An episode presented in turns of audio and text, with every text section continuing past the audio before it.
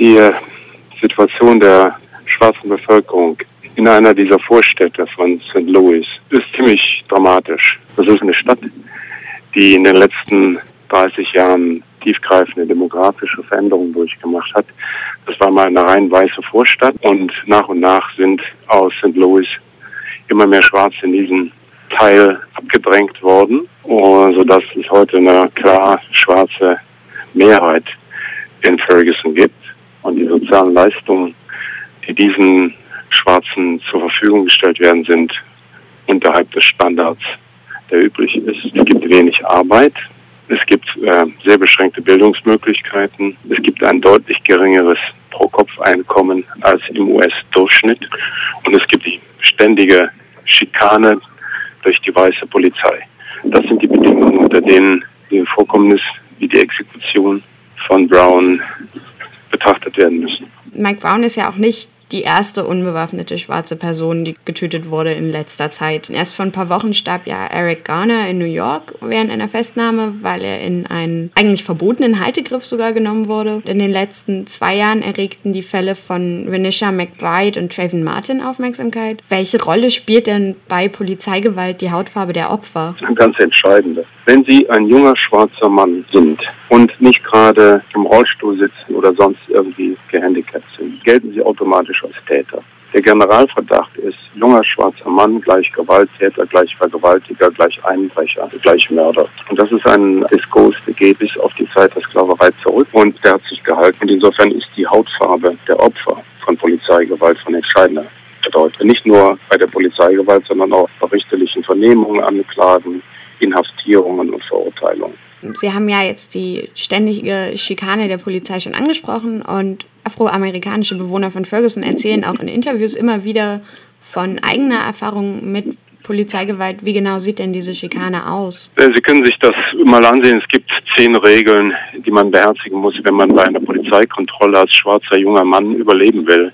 Das bedeutet, dass man im Auto sitzen bleibt, dass man die Hände auf dem Lenkrad hat, dass man die Fragen der Polizei möglichst kurz und eindeutig beantwortet, dass man sich nicht aufregt, dass man keinen physischen Kontakt zum Polizeibeamten sucht, dass man sie nicht beleidigt, dass man, wenn man aufgefordert wird, auszusteigen, dieser Aufforderung nachkommt, dass man grundsätzlich keine Aussagen zur Sache macht, außer wenn man vorher mit einem Rechtsanwalt gesprochen hat.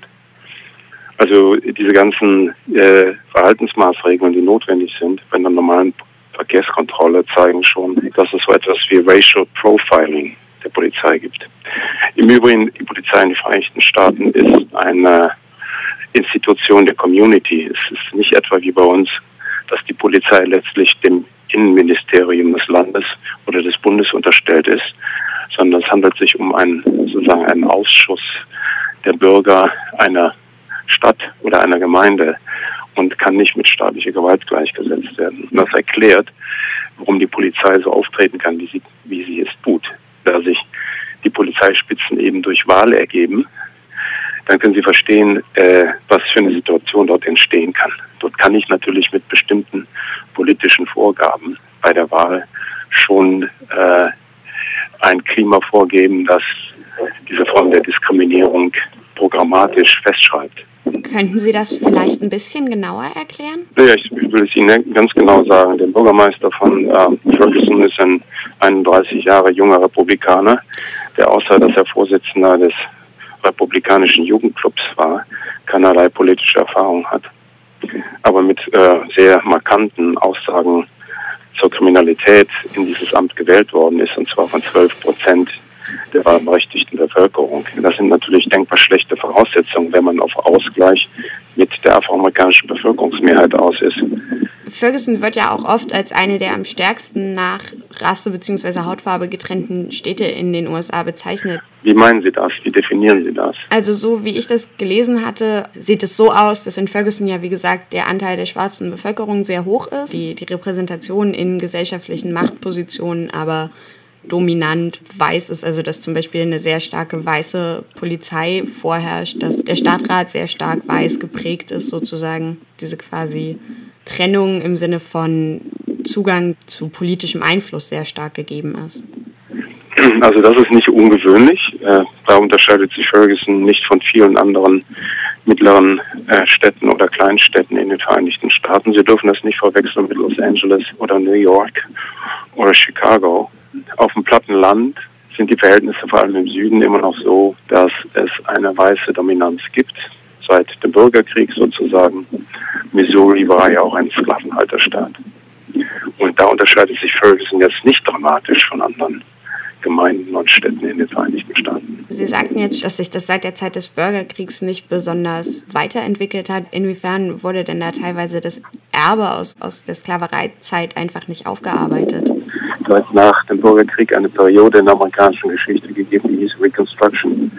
Das war der Versuch des Nordens, im Süden Lohnarbeit einzuführen und der Versuch des Südens im Wesentlichen die Macht, die sie bisher als Sklavenhalter-Elite in Hand hielten, äh, auch den Bedingungen der Lohnarbeit weiter zu behalten. Die Phase ist ganz entscheidend dafür, dass das, was sie Aufarbeitung nennen, nicht stattgefunden hat.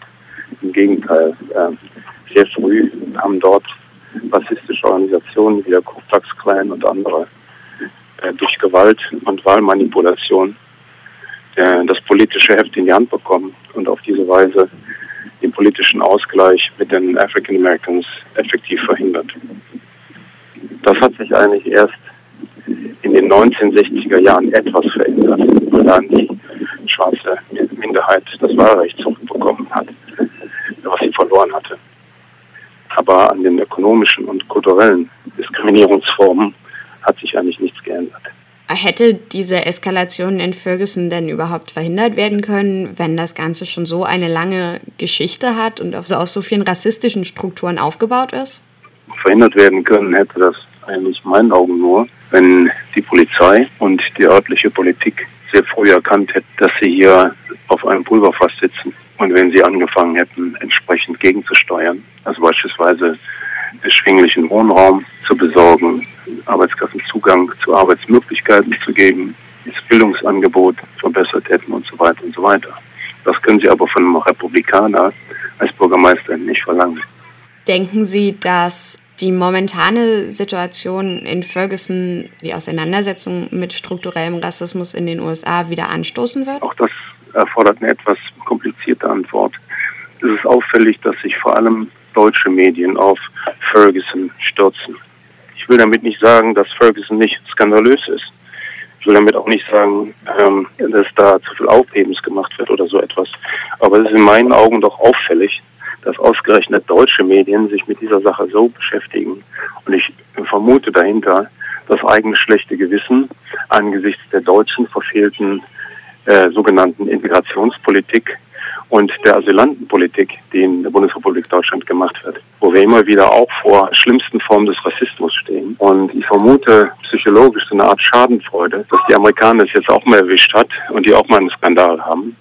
Also das ist der eine Teil der Antwort.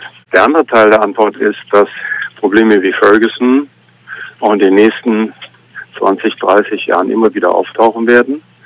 Und solange es in den Vereinigten Staaten äh, kein soziales Netz gibt oder das soziale Netz, das wenige, das geringe soziale Netz, das gibt, weiter demontiert wird, solange werden wir uns weiter mit Problemen wie Ferguson beschäftigen müssen.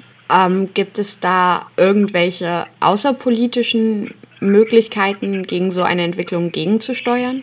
Es also auf jeden Fall eine politische Kraft wie die Black Panthers in den 60er und 70er Jahren, die den Unmut politisch artikulieren kann und in der Lage ist, durch auch eine Politik der kleinen Schritte hier Veränderungen zu bewirken. Die Bürgerrechtsbewegung ist tot. Ähm, es gibt keine vergleichbare Organisation wie die Black Panthers. Und deswegen, ähm, wenn Sie mit außerpolitisch solche Formen der sozialen Kohäsion meinen, fürchte ich, gibt es die nicht. Woran liegt das, dass die Bürgerrechtsbewegung so abgestorben ist und dass Organisationen wie die Black Panthers nicht mehr vorhanden sind? An der systematischen, gewollten, gewaltsamen Zerstörung durch das FBI. Könnten Sie da ein bisschen ähm, weiter erklären, wie diese systematische Zerstörung aussieht? Also die systematische Zerstörung des, der Black Panthers durch das FBI ist durch ein Programm ermöglicht worden, das COINTELPRO hieß, das auf die Infiltration der Black Panthers durch Agenten des FBI gesetzt hat, das auf systematische Zerstörung der Grundlagen der politischen Arbeit der Black Panthers gesetzt hat, das etwa 30 bis 40 führende Black Panthers Mitglieder ermordet hat das in einem Wort versucht hat, die Black Panthers als politische Organisation mit extralegalen Mitteln außer Gefecht zu setzen.